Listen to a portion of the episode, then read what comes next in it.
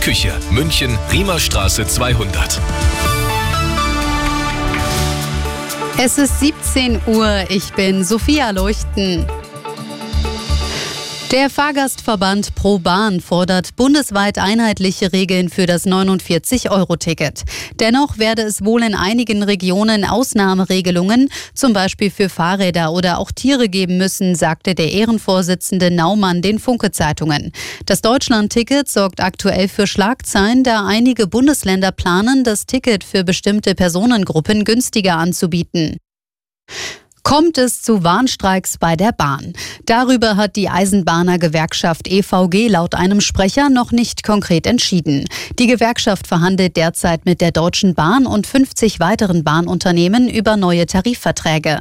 Einem Bildbericht nach soll es Ende März zu einem großen Streiktag unter anderem bei der Bahn im Nahverkehr und an Flughäfen kommen. Zwei Tage sind her, seit zwei Passanten im oberfränkischen Lichtenfels eine 50-jährige tot in einem Blumengeschäft gefunden haben. Warum die Mitarbeiterin des Ladens an ihrem Arbeitsplatz am Freitag sterben musste, ist noch unklar. Nach 21 Uhr noch Licht im Laden und alles ist noch aufgebaut. Spätestens dann wurden Spaziergänger stutzig.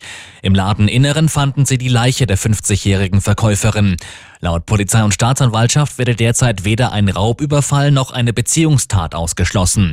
Der Lichtenfelser Landrat Christian Meissner zeigte sich erschüttert. Er sei völlig fassungslos, so eine Tat habe es in der Stadt seit Jahrzehnten nicht gegeben. Von der Polizei hieß es, man fahnde mit Hochdruck nach den Tätern, es seien auch bereits etliche Hinweise eingegangen. Aus Lichtenfels Dominik Schweiger. Für die deutschen Biathleten gab es beim Weltcup in Östersund heute nichts zu holen. Im Massenstart der Männer wurde Benedikt Doll als achter bester Deutscher. Der Sieg ging an Wettle Christiansen aus Norwegen. Beim Massenstart der Frauen am Mittag erreichte Vanessa Vogt als beste Deutsche auf Platz 7 das Ziel. Gewonnen hatte die Südtirolerin Dorothea Viera. Der zuverlässige Verkehrsservice